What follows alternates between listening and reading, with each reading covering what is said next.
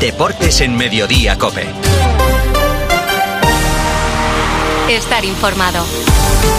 José Luis Corrochano, ¿qué tal? Buenas tardes. Hola Pilar, buenas tardes. Estamos pendientes de todas las repercusiones sobre los pagos del Barcelona al vicepresidente de los árbitros. El caso Negreira, como se denomina ya, tenemos más datos de estos pagos, consecuencias deportivas si es que las va a haber y reacciones en la federación y en la liga.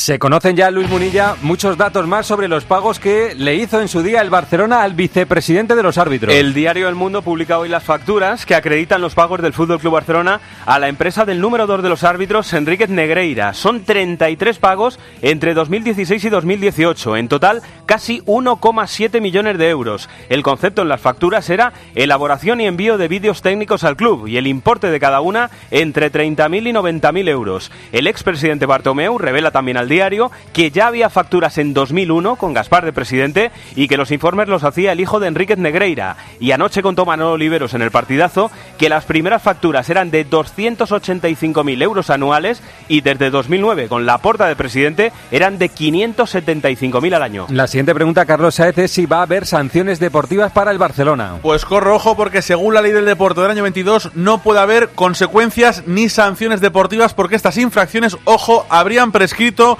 a los tres años. De acuerdo con esta ley, se hablaba incluso de una pérdida de categoría, pero repito, corro, esto quedaría sin efecto, ya que la última factura es del año 2018, hace cinco años desde la infracción. Esto, en cualquier caso, es independiente del proceso que lleva a cabo la justicia. Recordemos, corro, que la Fiscalía está investigando el delito de corrupción entre particulares. Foto, tenemos ya reacciones de la Federación Española de Fútbol y de la Liga de Fútbol Profesional. Sí, de la Federación en un comunicado aclara que tras la llegada de Luis Rubiales se renovó a toda la cúpula arbitral, incluido el señor Negreira, que la Federación exige a todos sus miembros que no haya ningún conflicto de intereses. Además, el Departamento de Integridad de la Federación estudia el informe de la Fiscalía sobre este caso Negreira. Ha requerido información tanto al Barça como al CTA y además la Federación acuerda personarse en este procedimiento. Y en cuanto a la Liga, se acaba de pronunciar Javier Tebas. Ojo porque el presidente de la Liga descarta sanciones deportivas, pero no penales.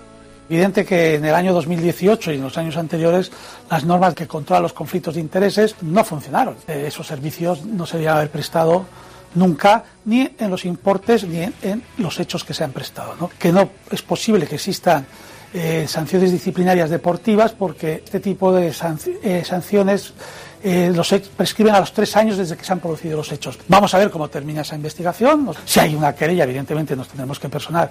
Lo que sí es una conclusión que tanto estéticamente como éticamente estas cosas no pueden ocurrir en el fútbol español. A esta hora el presidente del Barcelona, Jan Laporta, come con los directivos del Manchester United. Preguntamos cómo es el día después en el Barcelona, Elena Condis. Hay ambiente de Champions, son las únicas palabras que ha pronunciado Laporta antes de entrar a la comida de directivas. Hace 24 horas ya manifestó que ve sospechoso que la noticia salga ahora que el Barça va bien en declaraciones a los medios del club. Hoy no ha querido añadir nada más cuando le hemos preguntado el resto de periodistas. Sí nos ha respondido Enric Reina, el que fue presidente interino del Barça en 2003, entre Gaspar y Laporta, ha coincidido que también comía en ese mismo restaurante de la zona alta. Dice que no tiene constancia de esos pagos a Negreira y le parece, ha insistido, un disparate. En la misma línea se pronunciaba Tony Fresha, exdirectivo de Bartomeu, anoche en los micrófonos del partidazo. Para mí es una sorpresa, como para vosotros, porque no tengo ningún tipo de conocimiento en la época en que yo estuve allí de que el Barça estuviera pagando esos servicios. Con ello no quiero decir que sea mentira, quiero decir que yo no tuve conocimiento, porque no,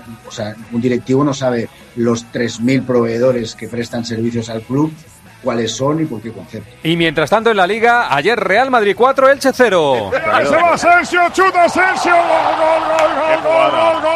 Asensio, dos goles de Benzema de penalti. Cómoda victoria del Real Madrid, Melchor Ruiz. Y muy clara, que le sitúa de nuevo a 8 puntos del Barça. El Real Madrid encarriló pronto ese triunfo con un gol de Asensio en el minuto 7. Un Asensio que fue precisamente uno de los seis cambios que introdujo Ancelotti en el 11. A partir de ahí el Real Madrid jugó muy cómodo con ese doblete de Benzema, ambos de penalti, con los que se llegaba al descanso. El segundo tiempo fue un mero trámite para los blancos que aprovechaba Ancelotti para dar descanso a varios jugadores, entre ellos a Karim, Carvajal o Camavinga, que por cierto ayer jugó de pivote. Modric entró mediada la segunda parte y marcó un auténtico golazo para sellar la victoria. Ancelotti en sala de prensa, preguntado por la situación de Modric y su futuro, fue así de claro. Modric es una- un jugador intocable para mí y para todos, creo. Es claro que Modric está encontrando su mejor eh, nivel. La verdad es que la estadística dice que Kroos ha entrado en el partido contra Bilbao y ha marcado. Eh, Modric ha entrado en el partido contra Elche y ha marcado. Puede ser que desde el banquillo puedan aportar también en goles. No soy 100% cierto que ellos están de acuerdo con esto, pero la estadística dice esto. Arancha Rodríguez, ¿qué jugadores destacamos del partido de ayer? En general, un partido muy completo del Real Madrid ante un cómodo rival en el que brillaron muchos jugadores, como por ejemplo Asensio, que abrió la lata y encontró espacios suficientes para lucirse. Rodrigo, que no marcó, pero forzó un penalti y fue un dolor de muelas para la defensa alicantina. También destacaron Camavinga, que volvió a jugar en el centro del campo, donde se le vio especialmente activo, y Ceballos, que volvió a dar otro recital de fútbol. De hecho, estos dos futbolistas pueden volver a ser titulares ante Osasuna, ya que Cross continúa con problemas físicos y es seria duda para ese partido del sábado. Camavinga hablaba después del partido de la diferencia de puntos con el Barcelona y Ceballos del cariño con el que le trata la afición. Aquí, aquí nada, nada, nada es eh, imposible. Lo, lo has visto eh, en la- el año pasado durante la Champions. Entonces vamos a, a jugar desde la, el final, hasta el final. Y la verdad que se lo agradezco a la afición por el apoyo. Siempre hemos dicho que sin ellos es totalmente diferente. La verdad que este año nadie ha, ha podido sacar más de tres puntos aquí en el Bernabéu. La verdad que con ellos somos más fuertes y esperemos que seguir así en la misma línea hasta el año que viene. El Elche es muy colista, está a 12 puntos de la permanencia. Vamos con la Europa League. Hoy hay dos partidos, son partidos de ida previos a los octavos de final de la Europa League. Barça-Manchester United, noticias del Barcelona, Elena. No se concentran, los jugadores llegan directos de casa al Camp Nou a las 5 de la tarde. Xavi les comunica allí el 11, sin Busquets y sin Dembélé lesionados. Todo indica que se mantendrán que si Rafinha deberá ir con cuidado Gaby. Si ve amarilla se perderá la vuelta en Old Trafford. Se vive como una eliminatoria de Champions por la entidad de ambos rivales. Enfrentaron en las finales de Liga de Campeones en 2009 y 2011, que ganó el Barça. El Camp Nou se va a llenar con 92.000 aficionados, unos 4.300 ingleses en la zona visitante, a pesar de que hoy sonará el himno de la Europa League y se juega a las 7 menos cuarto de la tarde. Después de lo que ocurrió contra el Eintracht de Frankfurt, hay mucha expectación por ver cómo se portan y cómo van a estar en el Camp Nou los aficionados del Manchester United, Víctor Navarro. Son casi 4.300 ingleses que han llegado con entrada y ocuparán la zona visitante del Camp Nou, la única donde está permitida la simbología del Manchester United. Fuera de esos asientos está prohibido portar banderas, camisetas o bufandas de los de Red Devil. Se esperan también algunos sin entradas. Ahora mismo la afición está acabando de comer y beber en el centro de Barcelona, donde anoche estuvieron hasta bien entrada la madrugada en los bares musicales. En unos minutos se enfilarán hacia el Camp Nou. No se han detectado incidentes, simplemente entonan cánticos mientras los Mossos de Escuadra les vigilan de cerca. Evangelio especialista en los Barcelona-Manchester United. Duelo de Champions entre dos aspirantes al título va a ser un reto para el Barça donde ponga el listón del ritmo su rival al que su técnico Ten Hag ha convertido en un equipo competitivo tras un comienzo de temporada muy malo. Una de las principales causas es el, es el encaje de Casemiro, que llegó a ser suplente durante unas semanas. Rashford ha dado un salto de calidad en la definición y la baja de Eriksen devuelve al equipo a una versión más contragolpeadora. En el Barça la presencia de Kessie de cuatro centrocampistas puede ayudar a encontrar el dominio que busca. A las 9 de la noche hay un Sevilla PSV Eindhoven. Noticias del equipo de San Paolo y José Manuel Oliva. El rey de la competición, el Sevilla, que afronta esta primera eliminatoria europea con el optimismo que le da la mejoría en los últimos partidos y afronta el choque con la baja al no estar inscrito en Europa de su mejor futbolista en el último encuentro ante el Mallorca, el senegalés Pape Gueye. Vuelve tres meses después de caer lesionado con Brasil a una convocatoria al Estelles y hay tres jugadores que andan muy justos físicamente y que iniciarán el partido posiblemente desde el banquillo. Fernando, Navas y Enesiri. Especialista en los Sevilla PSV, Evangelio. La condición de equipo vendedor en una liga exportadora ha ayudado a ingresar un buen dinero al PSV con las ventas, por ejemplo, de Gakpo o de Madueque, pero a cambio el equipo ha perdido nivel, añadiendo las lesiones de algunos titulares. En el equipo de Van Nistelrooy, sin todos ellos, Luke de Jong querrá reivindicarse. Unes de la cantera Barça, Xavi Simons, aporta calidad y peligro y cuentan con un buen llegador en el centro del campo como es Berman. En el Sevilla puede condicionar la baja de Gueye. Enseguida, más noticias de la liga. ¿Y tú qué piensas? Escríbenos en Twitter, en arroba cope y en facebook.com barra cope. Señores pasajeros, el nuevo Sub C5 Aircross llega a destino. Fin de con amigos en la nieve. Los más comodones cuentan con tres asientos independientes disponibles en caso de agujetas. Nuevo Sub Citroën C5 Aircross Plug-in Hybrid, tan generoso como tú. Súbete a los días de hasta el 20 de febrero con una financiación súper generosa. Citroën. Condiciones en citroen.es. En Movistar la emoción del fútbol nunca se acaba, porque vuelven las mejores competiciones. Vuelve toda la magia de la Champions y la Europa League. Con mi Movistar disfruta de toda la emoción del fútbol con la mejor red de fibra y móvil. Y además un dispositivo desde cero euros. Infórmate en el 1004 tiendas o en movistar.es. Empezamos en Valencia. Hugo Ballester, ¿cómo fue la puesta de largo de Rubén Baraja? Bueno, te cuento antes que el primer día de hoy al frente del Valencia de Rubén Baraja ha comenzado con media hora de charla con los futbolistas. El equipo está en descenso, ha sumado un punto de los últimos siete partidos y el lunes se juega la vida en Getafe. Sin embargo, como decías, y a pesar de esta situación, Baraja ayer en la hora que duró su presentación se mostró ilusionado y feliz por volver al Valencia. Para mí entrenar el Valencia es el sueño de mi vida, o sea, de, de- por eso soy entrenador. Que yo mm, me siento aquí y hoy soy entrenador de Valencia, pero yo soy un valencianista más. Quiero jugarme esta situación, este reto, con mi público detrás, con mi Mestalla, el que yo recuerdo. Para mí es un privilegio, o sea, ¿miedo de qué? La Real Sociedad, tercera en la Liga, juega este fin de semana contra el Celta. ¿Qué noticias hay en la enfermería, Mauri Yaquez? Pues buenas noticias esta mañana en Zubieta para Imanol Alguacil porque ha conseguido recuperar a dos hombres importantes para la zaga como Gorosabel y Pacheco. Ahora mismo, por tanto, el técnico de Orio solo tiene a cuatro de sus efectivos en la enfermería. Silva, Sadik, Cho y Aritz Lustondo. El Atlético de Madrid recibe al Atleti de Bilbao el domingo. Javi Gómez, ¿cómo está preparando el partido Simeone? Siguiendo la hoja de ruta de la semana pasada, Corrochano el Cholo ha planteado hoy dos turnos de entrenamiento con los titulares en el primero y los suplentes en el segundo. Correa y Carrasco siguen apuntando al 11. Memphis ha entrenado al margen. Mañana será día clave en un Atlético que quiere encadenar su sexto partido en Liga sin conocer la derrota. En el Betis, Andrés Ocaña, Juanmi, el delantero, ha hablado del futuro de Joaquín. Sí, Joaquín, que se quejaba en redes sociales en el día de ayer porque tiene pocos minutos y no está muy contento con su situación en el equipo. Y Juanmi le ha querido quitar hierro al asunto. Lo primero que dice es que lo entiende y lo segundo, que Joaquín debe continuar hasta que él quiera. Bueno, me he enterado esta mañana, ¿eh? que, justo lo he escuchado de fondo, pero, pero no, no, no, no la he puesto con ninguna intención. Yo creo que, al final Joaquín, yo creo que, que es una pieza fundamental para nosotros, ¿no? aunque, aunque quizá no esté contando con, con los minutos que, que él querría o querría un poco jugar un poco más, pero, pero él sabe que es una pieza fundamental para nosotros y para, y para este club. Mañana empieza la jornada de Liga con el Girona Almería. En el Girona, Silvia Ortiz Michel ha avisado a su plantilla. Toque de atención porque el Girona viene de jugar el peor partido de la temporada en Cádiz la semana pasada y mañana afronta otro partido vital para la salvación contra la Almería en Montilivi. Con la baja por sanción de Miguel Gutiérrez y por lesión de Yangel, Ibrahima y Valeri, el técnico avisa que deben tener más humildad porque el Girona no deja de ser un recién ascendido que debe luchar por todos los puntos. Tenemos que ponerle mucha humildad y mucho trabajo a cada punto que ganemos. Yo hablé de la dificultad del, del Cádiz, que era mucha, que era mucha, que era mucha, pero no llegamos a, a meternos en el partido y eso no nos puede volver a ocurrir, porque cualquier partido, eh, si nosotros no estamos a nuestro mejor nivel, no lo vamos ni a competir, porque los rivales son muy buenos todos y nosotros somos los últimos de la fila, pero a veces no nos damos cuenta. Atención, noticia desde París. Dani Gil, la renovación de Messi con el Paris Saint-Germain se estanca.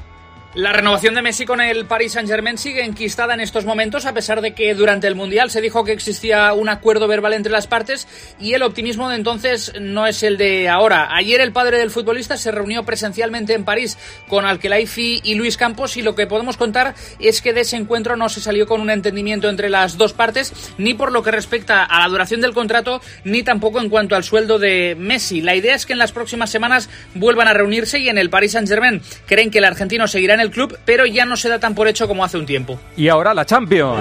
Ayer partidos de ida de octavos de final, el Dortmund le ganó al Chelsea.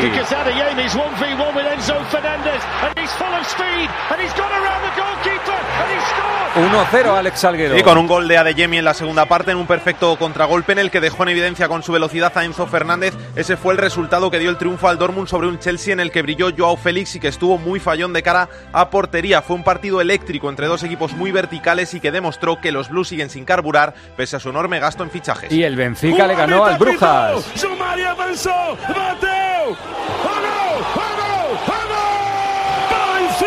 2 a 0, Daniel Asenjo. El Benfica sigue demostrando que su gran primera fase no fue casualidad. Anoche en Brujas, después de una primera parte igualada, en la segunda los portugueses dejaron la eliminatoria casi sentenciada. Un gol de penalti de Joao Mario y otro de Neres ponen al Benfica con una cómoda ventaja de 0-2 para el partido de vuelta. Digamos que el Manchester City le ganó ayer 3-1 al Arsenal y se sitúa de nuevo líder en la Premier con un partido más que el Arsenal. Y en el fútbol femenino, España debutó con victoria en la Copa de Naciones, Andrea Peláez. 3 a 0 ante Jamaica en un partido en el que Jenny Hermoso no disputó ni un solo minuto. Los goles los hicieron Maite Oro tras cazar un rechazo en el área pequeña. El segundo, Esther González, asistido por un gran pase filtrado de Marta Cardona. Y el tercero, una obra de arte de Fiamma Benítez que golpeó desde el balcón del área y el balón entró por toda la escuadra. Nos saludaron un penalti y vimos debutar a Berta Pujadas y a Paula Tomás, que partió en el once titular en defensa. El próximo partido el domingo a las 8 de la mañana, hora española, ante la anfitriona Australia. Enseguida, la Copa del Rey de Baloncesto. José Luis Corrochano. Deportes en Mediodía, Cope. Estar informado. Estos son algunos de los sonidos más auténticos de nuestro país. El rumor de la siesta después del almuerzo. El repicar de las campanas de la Puerta del Sol.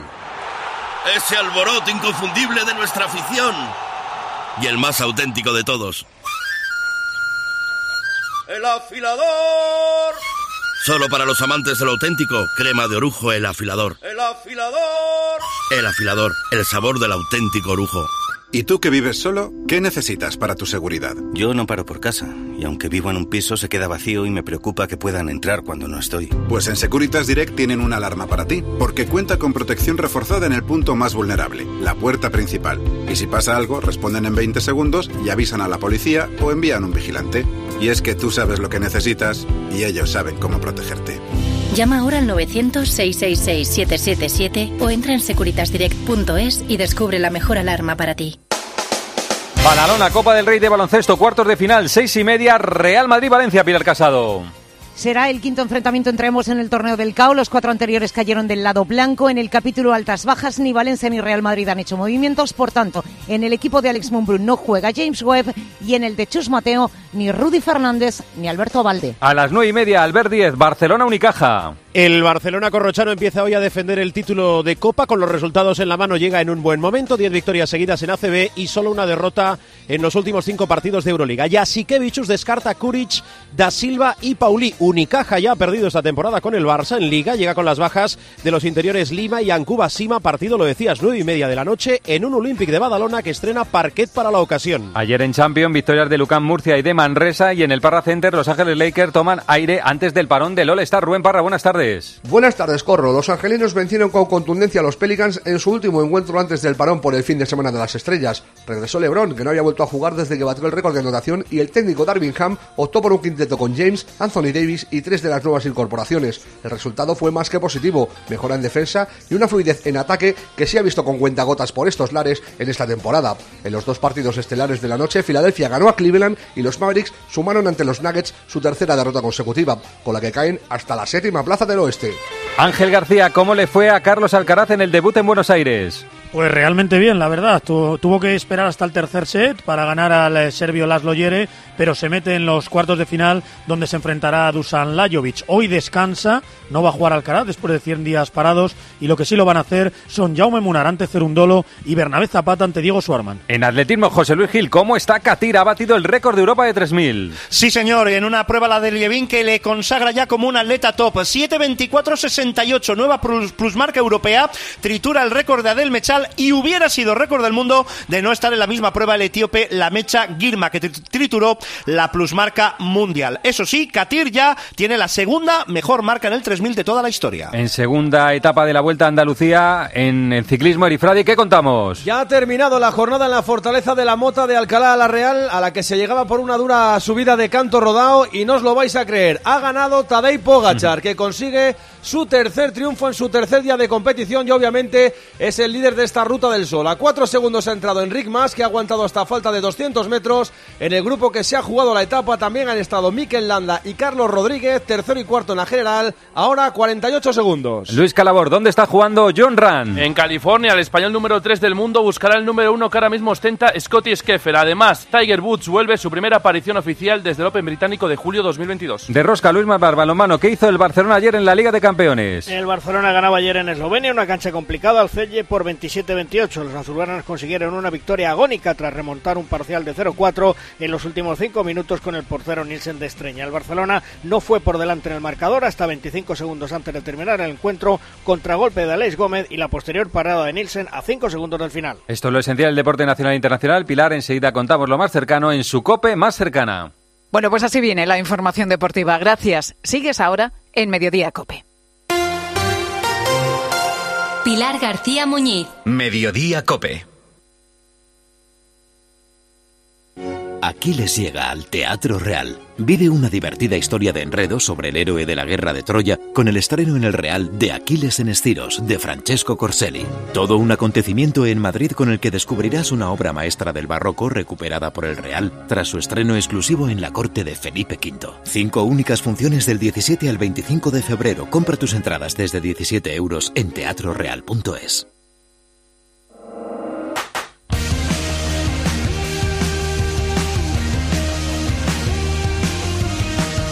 José Luis Corrochano. Deportes en Mediodía Cope. Estar informado.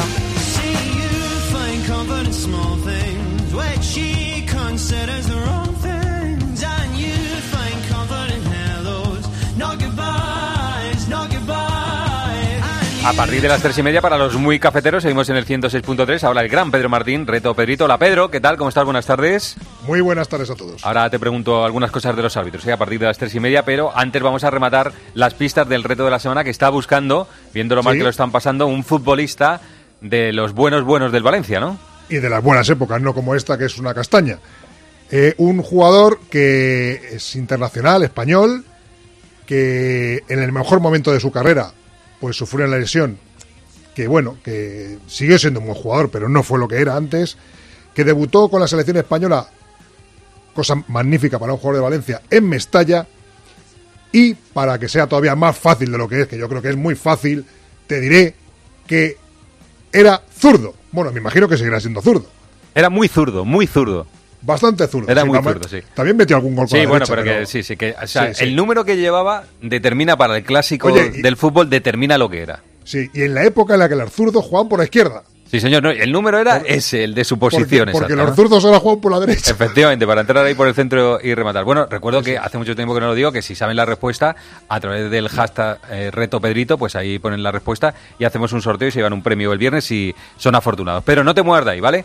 Aquí me quedo. Bueno, producto del partidazo, sí, la conversación sobre los pagos millonarios del Barcelona al vicepresidente de los árbitros. Lo primero que tendría que hacer la Federación y la Fiscalía es preguntarle al señor Negreira qué es eh, el que no se tomaran decisiones arbitrales en su contra. ¿Qué, hacía él y cómo justificaba ante el Barcelona que no se tomaran decisiones? Que es hablar con los sueldo, árbitros para decir, oye, en caso de duda, cuidadito, que no hay que pitar en contra del Barça, en caso de duda, y pitar a favor de- de- del Barcelona. Lo más grave de todo es esto, es que aquí hay un reconocimiento de que se está intentando influir o que se ha intentado influir en las decisiones de los árbitros. Esto es un bochorno, esto es una vergüenza. Es alucinante cómo Enríquez Negreira va a manchar el nombre de los árbitros, porque pensar que a partir de ahora la presunción de inocencia que siempre yo se la he dado, a partir de ahora ya me empieza a quedar dudas. Es No injusto digo eso también. ahora. Es un poco injusto, ¿eh? Me da pena, Sí, no, ¿eh? Quiero decir que me da pena. Me, me- me parece que es injusto, pero es una realidad. Por Pero Manolo, allá, no, perdona, Manolo, es que lo que ha puesto en, en cuestión el Barça es la competición. es la duda que ahora tengo No, como aficionado de saber parte. si lo que pasó parte. de, de lo que pasó en el año 2016, 2017 o 2018 era eh, cierto o estaba manipulado por el dinero. momento, es que eso es la segunda parte. La primera es que ha puesto en solfa la honradez de todos los árbitros. De todos. También te voy a decir una cosa. Igual que ha dicho Paco, que el- el- la federación debe abrir expediente, el Barça debe abrir expediente Sí, Manolo. y mirar quién ha hecho esto. Pero- ¿Qué, qué ha hecho Bartomeu? eh? Pero mira lo primero que hace la porta hoy, que es hacerse el ofendido. Ah, lo sacan ahora porque ha morido. Desviar la Por- matar al porque mensaje, a él, pero eso no. a él le encantaría eh, decir, Bartomeu nos ha metido en tantos líos, en una debacle económica, en un no sé qué, y encima hizo esto. puede ser un, un- un clavo más en el ataúd del Barça. O sea, es que la- las praxis del Barça en, en la última década son, no sabemos lo que ha ocurrido. Ahora seguimos hablando de este asunto, pero antes la encuesta en arroba deportescope. ¿Qué preguntas, Enjo? Una pregunta, corro muy clara, muy directa. ¿Te fías de los árbitros? Estamos camino de 2.000 votos y de momento el 80% dice que no, que no se fía de los árbitros. El 80%, bueno, al calor de la noticia, evidentemente hoy es mal día para preguntar si te fías de los árbitros, pero el 80% dice que no se fía de los árbitros. Hay un par de compañeros que quieren hablar de árbitros. Enseguida, aquí en el 106.3. Que no les ocurra como les pasa a algunos políticos que por las noches no pueden dormir tranquilos. Les hablo del tranquiler, el mejor método de gestión de alquileres. ¿Que por qué? Porque se ocupan de todas las gestiones, porque pagan directamente las rentas y porque te ofrecen sin coste el certificado de eficiencia energética. Son la agencia negociadora del alquiler 900 20 11 900 20 11. Duerman tranquilos, hombre.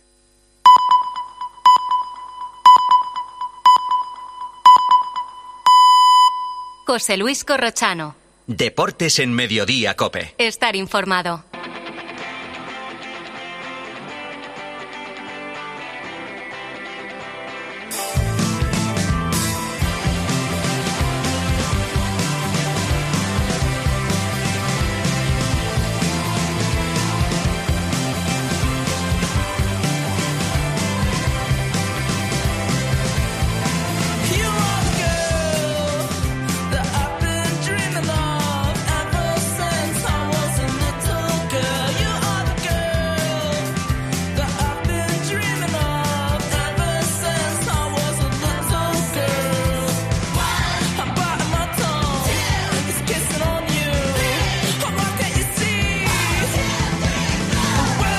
Después de la victoria de ayer del Real Madrid 4 a 0 contra el Elche, de la que hablaremos un poco, viene el Tourmalet para el Real Madrid. Recuerdo Osasuna, Atlético de Madrid, entre medias el Liverpool, luego la Copa con el Barcelona, o sea que vienen partidos duros, duros, pero se ha cruzado por medio el caso Negreira, que tiene así como un nombre muy de documental, ¿no? El caso Negreira, o el caso Negreira, ya saben ustedes que es el caso de los pagos millonarios, se puede decir, del Barcelona al vicepresidente de los árbitros, Enrique Negreira, entre los años 2001 y 2018, aunque la Fiscalía investiga solo los pagos de 2016 a 2018. Y por ahí, tirando de ese hilo, se ha llegado a esta conclusión.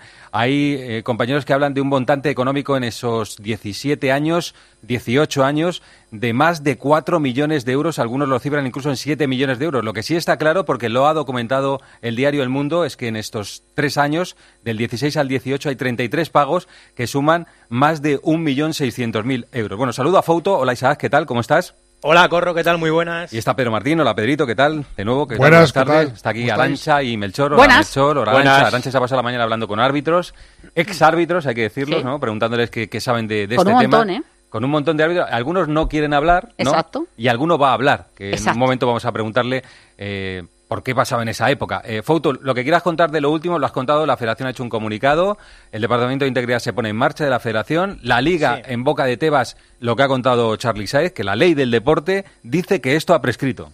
Sí, no descartemos incluso que también haya algún mensaje de Luis Medina Cantalejo, que es el actual presidente del Comité Técnico de Árbitros, un poco eh, por todo esto que está ocurriendo de poner en duda al colectivo arbitral después de, de que se haya descubierto estos pagos del Barcelona a, este exdirectivo de- del CTA. El comunicado de la Federación, yo creo que lo más importante, Corro, es eso, eh, que el Departamento de Integridad abre un expediente, un, eh, una información reservada tanto al Barcelona como al actual comité. Eh, y luego el caso de Tebas un poco viene a aclarar que, sobre el tema de las sanciones que se está hablando, ¿no? Que, una cosa es la sanción que puede haber penal y otra es la deportiva que según la ley del deporte eh, habría prescrito porque esto ocurrió en 2018, ¿no? Así que, eh, bueno, eh, yo también sí que, al igual que Arancha, he estado hablando con, muchos árbitros durante la mañana y sinceramente, Corro, mm, no ha sorprendido que haya salido esto de Negreira. Igual que algunos te dicen, oye, si sale algo de Victoriano Sánchez Arminio, nos sorprendería mucho. Nos sorprendería mucho. Pero de Negreira no ha sorprendido tanto que haya salido toda esta, todos estos pagos y todo, todo lo que ha ocurrido. porque como te dije ayer, eh, Corro es un personaje un poco mm, siniestro, es un personaje, un tipo bastante raro y que a la vista está que, que gracias a su cargo se ha aprovechado de, de cobrar del Barça. Bueno, hay un árbitro, un exárbitro muy conocido, Uriza Apitarte, que ha hecho unas declaraciones esta mañana en el País Vasco. En una vasca, sí. eh, muy duras contra eh, Sí, pues Enrique la, Negreira. La ha llamado sinvergüenza, ¿no? Decía que si todo eso había pasado, la verdad que ha sido bastante duro.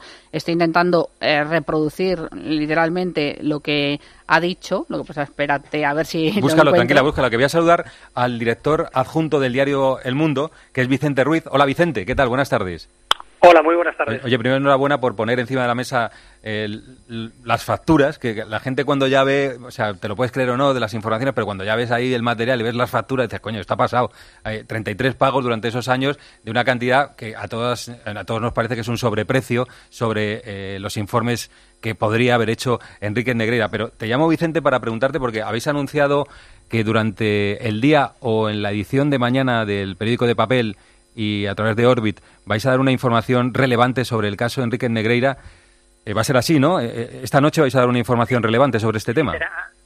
Sí, serán, muchas gracias. Será en el periódico de mañana, que adelantaremos como cada noche en la edición de Orbit y en, nuestra web a eso de las 11 de la noche.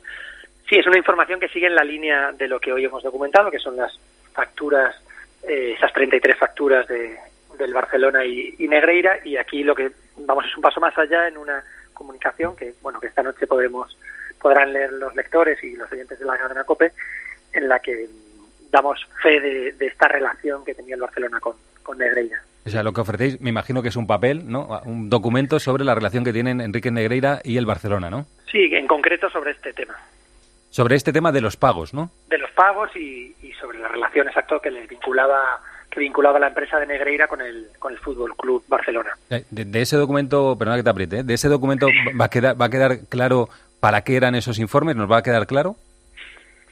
Bueno, eh, evidencia evidencia que, que había que había más, o sea, se- no no tan claro como como tú creo que estás pensando y creo que muchos de los lectores no no prueba, por ejemplo, que, que el Barça comprara para que para que le para que los árbitros le beneficiaran ni nada por el estilo. Eso no. O sea, que Pero no- sí, pero sí atestigua un poco más y profundiza un poco más en, en, en cómo era esa relación. la, la relación que tenían el vicepresidente de los árbitros en esa época, Enrique Negreira, y el Barcelona. Eh, eh, ¿Está fechado el documento en algún año en particular? ¿O ¿Es de los últimos años, de los primeros? Es del final, del final de la relación. En la etapa final, entiendo, en la, en la presidencia de Bartomeu, ¿no? Que es la que está investigando la Fiscalía.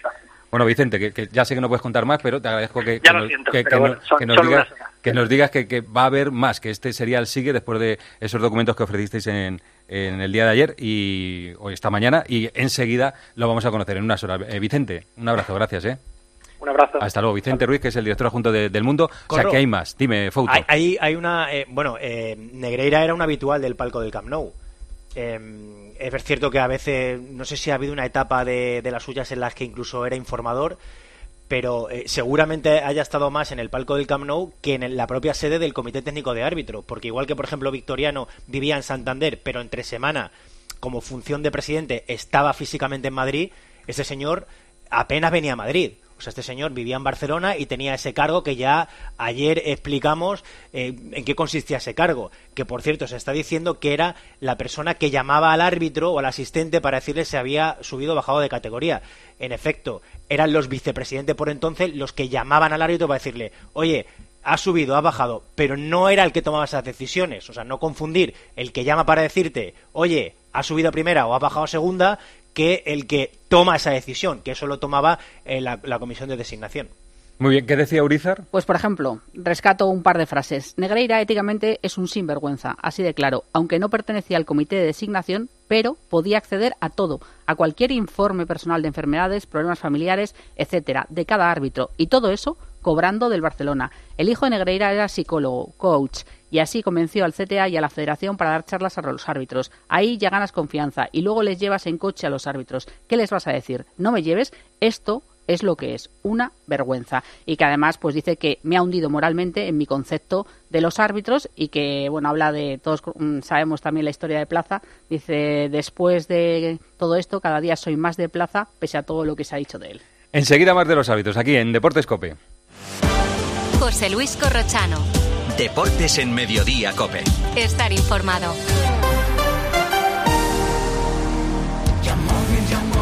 Si ves la vida como un carnaval, entonces eres de Yamóvil. Y es que en nuestros concesionarios siempre estamos de celebración. Súmate a la fiesta de Yamóvil y encuentra los mejores coches de segunda mano. Yamóvil, el concesionario de la gente como tú.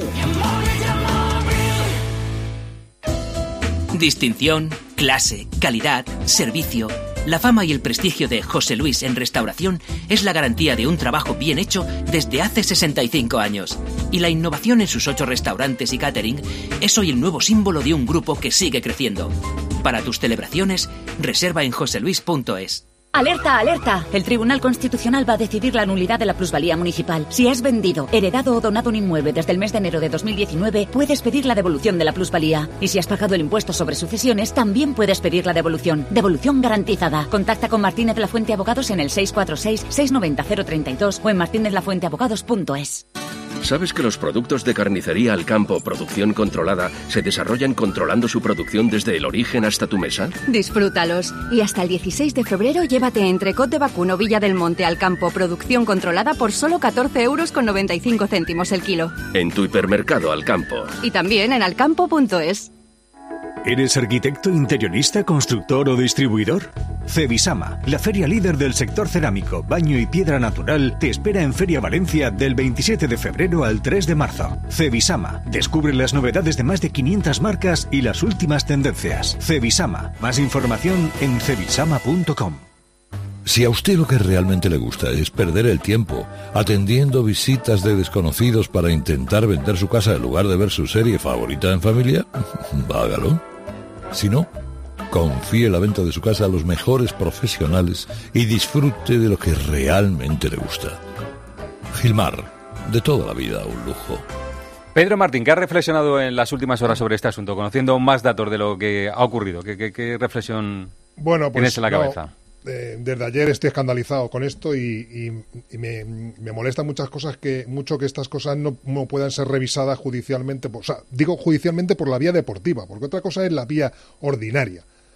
Eh, y no se pueda cambiar nada, porque es que al final no va a pasar nada. Está Entonces, Carlos por, ahí. por mucho por mucho escándalo que montemos, Está Carlos con, con la ley del deporte toda la mañana y hemos contado desde primera hora que, según la ley del deporte, esto ha prescrito. Según la antigua ley del deporte del año 92, hubiera prescrito y según la nueva ley del deporte del año 22, que entró a finales de, en vigor a finales del año pasado, también ha prescrito porque, cito textualmente el artículo 112, las infracciones muy graves prescribirán a los tres años, las graves a los dos y las leves a los seis meses. O sea, tenemos en cuenta que esto es muy grave, serían tres meses y, ojo, pone... eh, eh, el plazo de prescripción de las infracciones comenzará a contar desde el día en que la infracción se hubiera cometido. O sea que si hacemos caso a la última factura, que es del año 2018, si no me equivoco, han pasado cinco años. tendría, te- tendría que haber un epígrafe que pusiera gravísimas.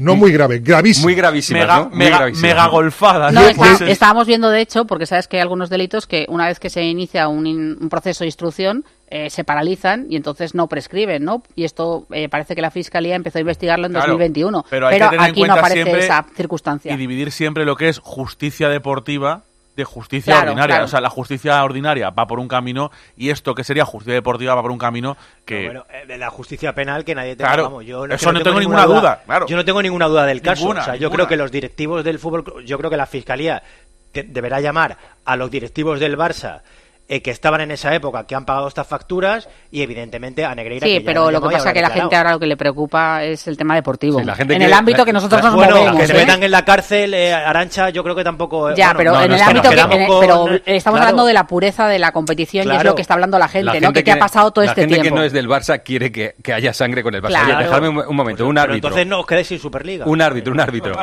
Manuel Pérez Lima. Hola, árbitro, ¿qué tal? ¿Cómo estás, Manuel? ¿Qué pasa, mi niño? Muy buenas tardes. Que es además comentarista de Cope Tenerife. Aquí estamos hablando. Fue árbitro eh, de primera y segunda entre el 2000 y el 2009. Eh, la primera pregunta es, Manuel, es si ayer te quedaste sorprendido. O sea, ¿te sorprendió o dijiste, pues no me sorprende? ¿Te sorprendió o no te sorprendió la noticia? Claro, nos sorprende, yo creo que nos sorprendió a todos. Yo creo que a todos nos, nos sorprendió un poco la noticia. Estaba en casa, me mandaron la, la noticia y, y la verdad que te queda, te sorprende, sorprende mucho, sorprende mucho. Eh, ¿Cuál era tu trato con Enrique Negreira?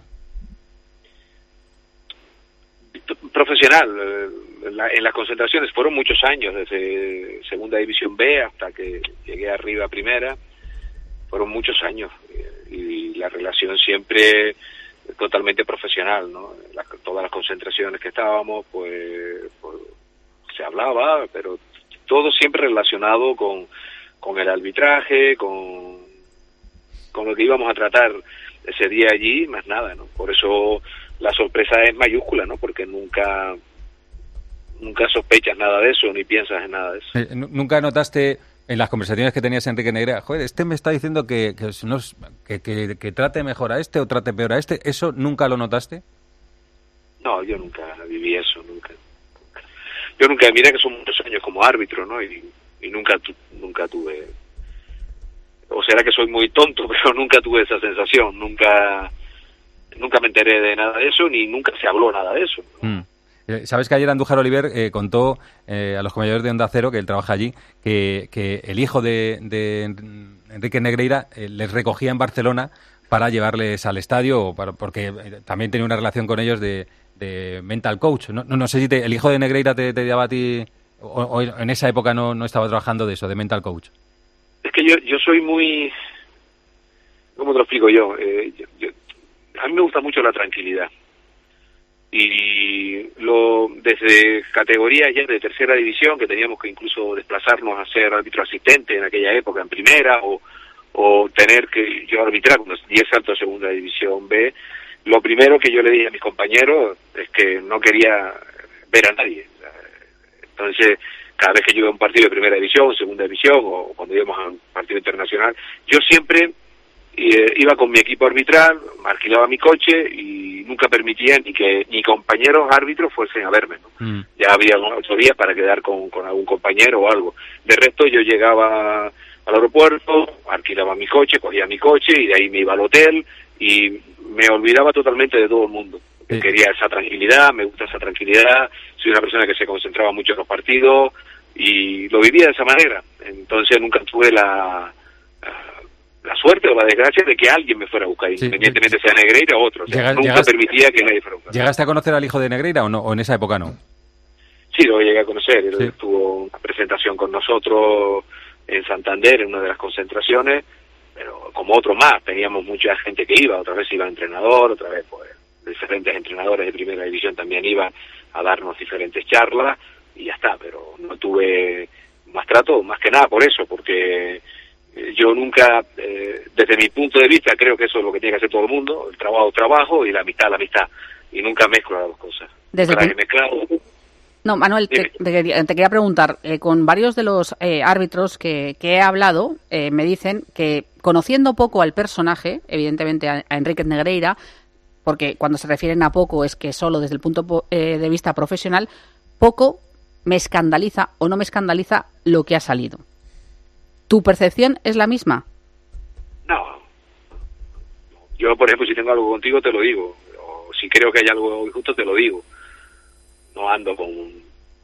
No ando diciendo una cosa y después haciendo otra, ¿no? Yo, mi percepción de este hombre, que es un hombre, eh, para mí, lo que yo notaba, llegaba a mí, oye, Lima, eh, tienes que apretar más en esta forma de física, tienes que hacer esto, oye, mira, estas tarjetas, pues mejor eh, por derribar, siempre es bueno sacar tarjetas cualquier cosa que tuviese que corregirme, me lo decía. Después estaba, cuando te daban las noticias buenas que subías de categoría, cuando te las daban malas, te bajabas de categoría. Eh, él, él te decía si subías, mantenías, te, te mantenías en primera o en segunda, lo decía Enrique Negreira a ti personalmente. Sí, ¿o no, no? eres el- el- Per- perdona, perdona, que se, se- se ha entrecortado.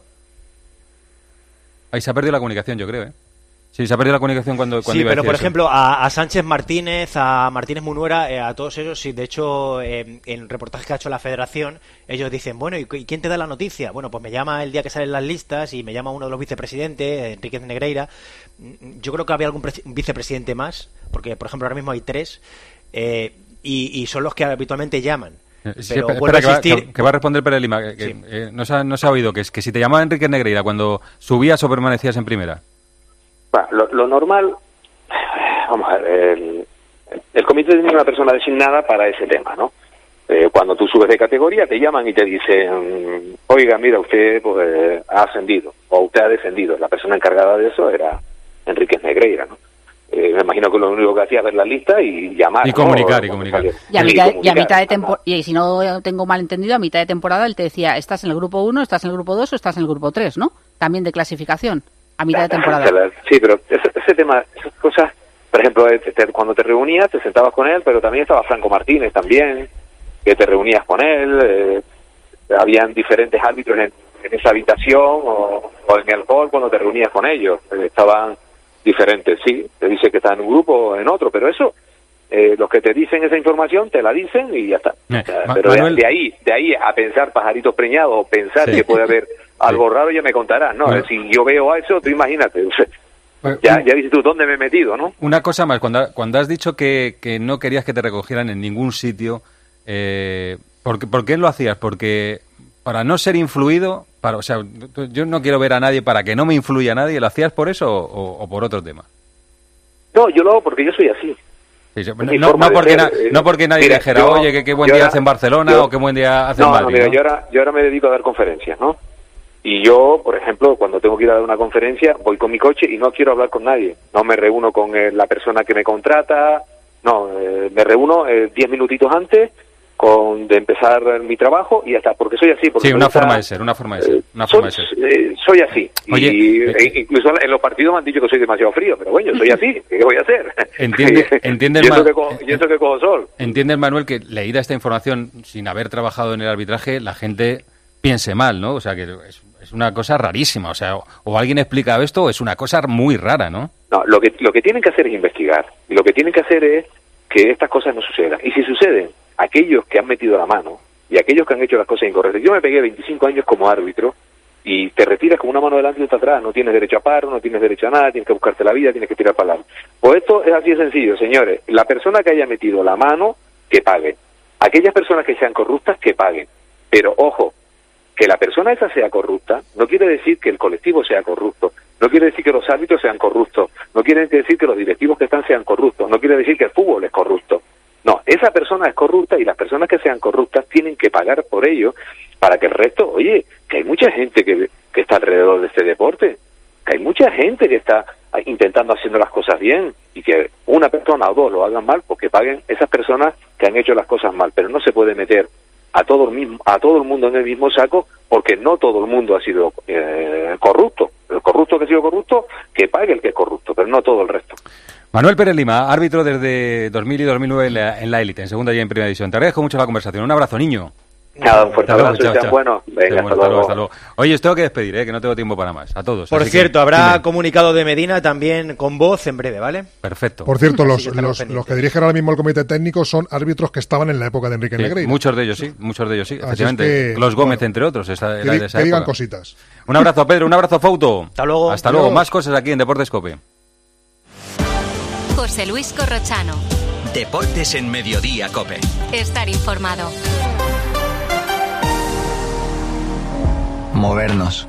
¿Cuándo hemos dejado de hacerlo? La tecnología sirve para nunca parar de encontrar nuevos caminos. Descubre lo lejos que puede llevarte aprovechando que vuelven los 10 días Kia del 9 al 20 de febrero. Visítanos en la red Kia de la Comunidad de Madrid. Kia, movement that inspires. Que la gastronomía es uno de nuestros mejores embajadores, eso lo saben hasta en Japón. Gracias a los chefs y a productos como Fuentes, el atún rojo, nuestro país triunfa en medio mundo, como en Japón, donde Fuentes es sinónimo del mejor atún rojo.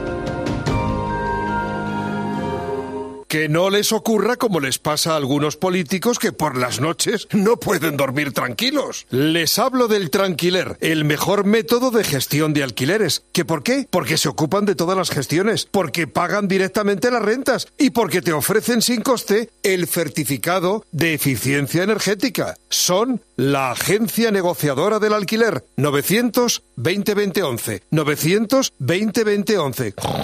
Duerman tranquilos, hombre. Mi abuelo, mi padre, yo, todos celebramos nuestras bodas en el restaurante El Torreón del Pardo, porque celebrar lo bueno de la vida en el Torreón es tradición. Disfruta de sus amplísimos siete salones, terrazas, cocina, vinos y licores gourmet, parque infantil, parking para 2.000 coches o disfruta de su famosa paella con langosta y sus carnes. Cocina abierta hasta la una de la madrugada. Restaurante El Torreón en la cima del Monte del Pardo, en plena naturaleza a 10 minutos de Madrid. Reservas en restaurante sienteeltorreón.com. Olvídate del pasado y enchúfate al futuro. ¿No sabes a lo que me refiero? Los vehículos eléctricos están aquí para quedarse. En Feni Energía te lo ponemos muy fácil. Nuestros agentes energéticos son el mejor aliado para asesorarte en la compra e instalación de un cargador para tu vivienda o negocio. Y te ayudamos también con la financiación. No lo dudes. Entra en fenienergia.es y recibe una oferta personalizada.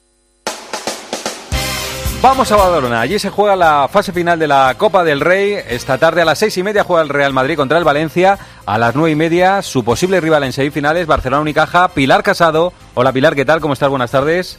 ¿Qué tal, Corrochano? Buenas tardes. Bueno, ¿cómo está el equipo? ¿Cómo está el Real Madrid para jugar contra el Valencia? Es un partido muy bueno. El Madrid le ha metido mano al Valencia este año, pero el Valencia está en un buen momento, ¿eh? Sí, eh, llega probablemente el equipo de Alex Mumbrú en el mejor momento, también el de Chus Mateo después de seis victorias consecutivas en Liga, también es líder en la Euroliga junto con eh, Olympiacos y llega con dos hombres que se van a quedar en el dique seco. Recordáis que hay 15 jugadores aquí en Badalona, además de Eli Ndiaye, que entiendo que es el último descarte, ni Rudy Fernández ni Alberto Abalde. Vaya ¿Por hombre. qué? Porque no se han hecho ni altas ni bajas. Por tanto, misma plantilla que en la jornada número 20, la del pasado fin de semana. Ya te decía yo que Alberto llega sin competir durante más de tres semanas largas y Rudy Fernández entiendo que, a ver, sin pensar que hay copa más allá del Valencia Basket, pero lo lógico o mm, digamos lo, que ellos esperan es jugar semifinales el sábado y ahí es donde podría estar uno de los capitanes. Después de esos problemas en el aductor llegaba muy justito a esta cita de Badalona Rudy Fernández así que esta tarde de momento se queda en el dique seco. Hay un ambientazo en Badalona increíble. Eh, la fanzón está ya a pleno rendimiento ya hay colas en los aledaños en una ciudad que vive para y por el baloncesto es una de las grandes cunas del baloncesto y el Real Madrid se va a enfrentar a un equipo que siempre le ha ganado en la Copa del Rey. Hay cuatro precedentes, incluida la final del año 2017, pero aún así, si quieres, escuchamos a Gaby Deck. Confianza cero. No, creo que cometeríamos un error si salimos confiados. Eh, como digo, cada partido es distinto. No hay que pensar en los resultados anteriores y tratar de, de estar bien. Bueno, Gaby Dez, que debe ser uno de los hombres importantes. Eh, luego, a las nueve y media, pensando en que el Real Madrid se va a meter en las semifinales del sábado, se juega el Barça Unicaja, que tiene también favorito claro, ¿no, Pilar? A ver, eh, favoritos el Barça. Es verdad que Unicaja ha subido un escalón esta temporada, eh, que es la primera el completo de Ivonne Navarro, porque Ivonne Navarro llegó al banquillo de Unicaja hace exactamente un año, fue un 10 de febrero, eh, y juega francamente bien al baloncesto Unicaja, hay que decirlo, pero sí que es cierto que por profundidad de banquillo, por físico, eh, por talento, tiene mucha plantilla el Barça. Lo normal es que viéramos una semifinal Barça-Madrid. Valencia y Unicaja tienen en su mano llevarnos la contraria. Barça Real Madrid, que sería sábado seis y media, en horario, en hora- horario de tarde para eh, disfrutar de un gran partido de baloncesto. Vamos a ver si se cumplen los pronósticos o hay sorpresa. Lo vamos a contar todo a partir de las seis y media en el tiempo de juego. Allí te escucho, Pilar. Un abrazo, gracias. Un abrazo a todos. Hasta luego, no se vayan todavía, que aún hay guas. A veces cuesta encontrar a alguien que ponga serenidad a todo lo que está pasando. A partir del 2035, es decir, quedan 12 años nada en Europa no se pueda comprar ningún coche de diésel, gasolina o híbrido.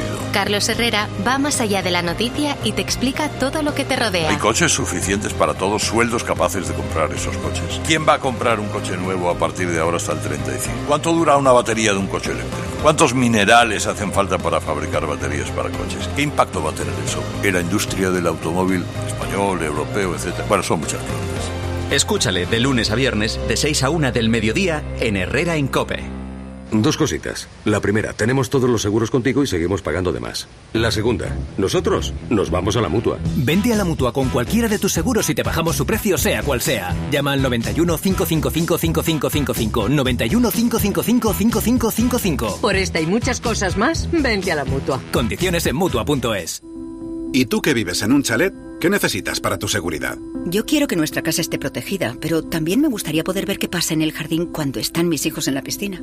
Pues con la alarma de Securitas Direct no solo estarás protegido frente a robos, también puedes acceder a las cámaras de exterior para ver lo que pasa en el jardín y configurar avisos inteligentes. Y es que tú sabes lo que necesitas y ellos saben cómo protegerte. Llama ahora al 900-666-777 o entra en securitasdirect.es y descubre la mejor alarma para ti. Al Resines. Te voy a resumir esto rápidamente. Más móvil te da atentos, fibra y dos líneas móviles con 30 gigas a compartir. Y todo esto por 39,90 euros al mes durante un año. ¿Lo quieres más corto? Vente y ahorra.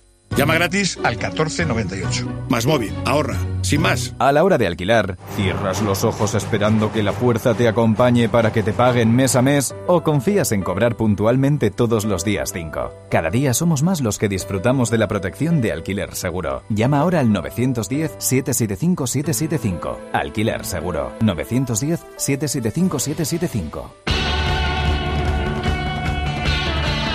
A ver qué dice Guas, el aguanís. Guas, tú dirás. Corrochano, el Barça es el único club del mundo con antecedentes penales. Recordaréis de cuando lo de Neymar. Entonces, pues bueno, no podemos extrañarnos de según qué desviaciones. La cabra tira al monte. Y otra cosa interesante.